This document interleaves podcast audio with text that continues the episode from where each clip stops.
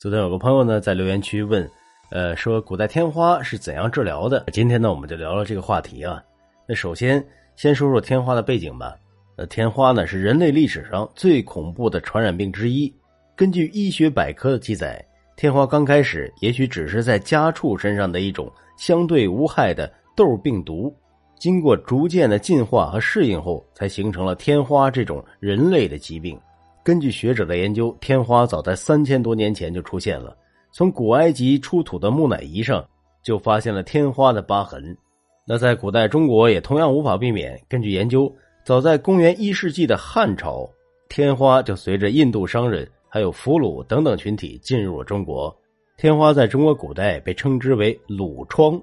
那么天花在古代呢，死亡率非常高，仅仅十八世纪，欧洲就有一点五亿人死于天花。而亚洲每年也有八十万人因此丧命，在当时得了天花的人只能听天由命，患者大多会在三到五天就会死亡。为了抵御天花病毒，人类还是做出了不懈的斗争。唐朝名医孙思邈指出，根据以毒攻毒的原理，提取出天花患者苍中的脓汁，敷于皮肤可以预防天花。他的治疗方法被后人所效仿，并且在宋代出现了人痘接种法。虽然没有消灭天花病毒，但是起到了不错的遏制的作用，拯救了不少人的性命。人痘接种法也很快传到了世界各地，朝鲜、日本、中东、俄国、欧洲各国也都纷纷采用这种治疗方法，在一定程度上遏制了天花病毒的蔓延。但天花病毒最终被消灭，还得感谢一个名叫爱德华·秦纳的英国医生，他也跟当时欧洲很多人一样，不幸的染上了天花。但幸好有惊无险，很快得到了痊愈。得过天花的惨痛经历，以及看到身边不少亲友被病毒夺去性命，这让秦娜产生了战胜这种可怕病毒的想法。从小到大呢，他有个问题，就是一直让秦娜难以理解。他发现挤牛奶的女人都非常漂亮，脸上没有麻子，而且在他们之中几乎没有人患过天花。秦娜由此觉得，可能奶牛身上存在某种秘密。在中国人痘接种法的启发下，秦娜最终得出了结论：牛痘其实是天花的一种。天花不仅是人类的大敌，同时也袭击牛，而牛在出过牛痘后，也就具备了天花的抗体。当挤奶姑娘和牛打交道的过程中，也因此感染了牛痘，而具备了抵抗天花的免疫力。牛瘟的秘密终于揭开了，于是秦娜决定采用牛痘接种法来战胜天花。一七九六年。秦娜从一位挤牛奶女孩手背上的牛痘里吸取了少量的脓汁儿接种在一名儿童志愿者的身上。两个月后，他又给这名儿童接种天花病毒，结果该儿童并没有出现天花的症状。这次成功使秦娜增强了接种牛痘的决心。一七九八年，秦娜又在一名志愿者身上进行了相同的实验，并大获成功，确定了牛痘接种法能够有效的战胜天花。于是，他发表了著名的论文。关于牛痘的原因和其结果的研究，牛痘接种法正式诞生。虽然秦娜的牛痘接种法一开始是饱受质疑，但很快就得到了英国皇室的支持。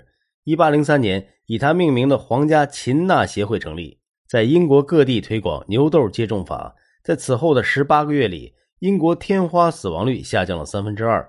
秦娜的科学发明由此改变了人类历史，使人们不再惧怕天花病毒。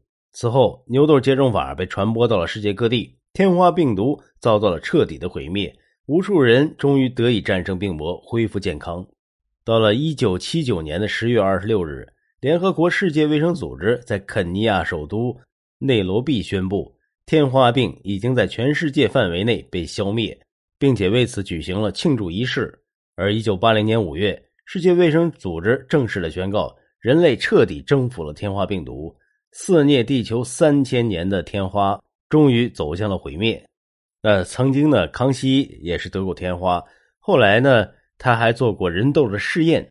康熙二十四年，一个叫洪若汉的传教士来到紫禁城，康熙就向其询问抗痘的知识，结果他说也没有太好的方法。不过，根据我国古籍的记载，在十一世纪的宋朝，人痘接种预防天花已经被应用到生活中。于是，在洪若汉的参与下，康熙让内务府挑选了三十名没有得过天花的宫女，开始了他的人体实验。对于参加实验的人，康熙给予了很高的待遇。如果成功，将会得到丰厚的酬金；如果失败，不幸去世，实验者的家人也会得到相应的补偿。康熙采取了人痘接种的方式，给三十名宫女分别进行了接种。不过，人痘法呢也是分为四种，分别为痘医法、豆浆法、旱苗法和水苗法。被接种人痘的宫女在几天之后就出现了不同的症状，其中有四个不治身亡。过了一段时间后，剩余的二十六名宫女逐渐的康复。为了查看效果，康熙命人将他们和天花病人放在一起。结果，其中四人再次感染天花，重症而亡。其余二十二人就没有什么症状。也就是说，这二十二名宫女已经对天花有了免疫力。从此，康熙便在全国推行了这种人痘法。其中，水苗法应该是应用的最多的，因为它的副作用小，效果而且明显。而洪若汉全程参与了这次的实验，实验成功后，他立即写信把实验的内容和结果寄回了自己的国家。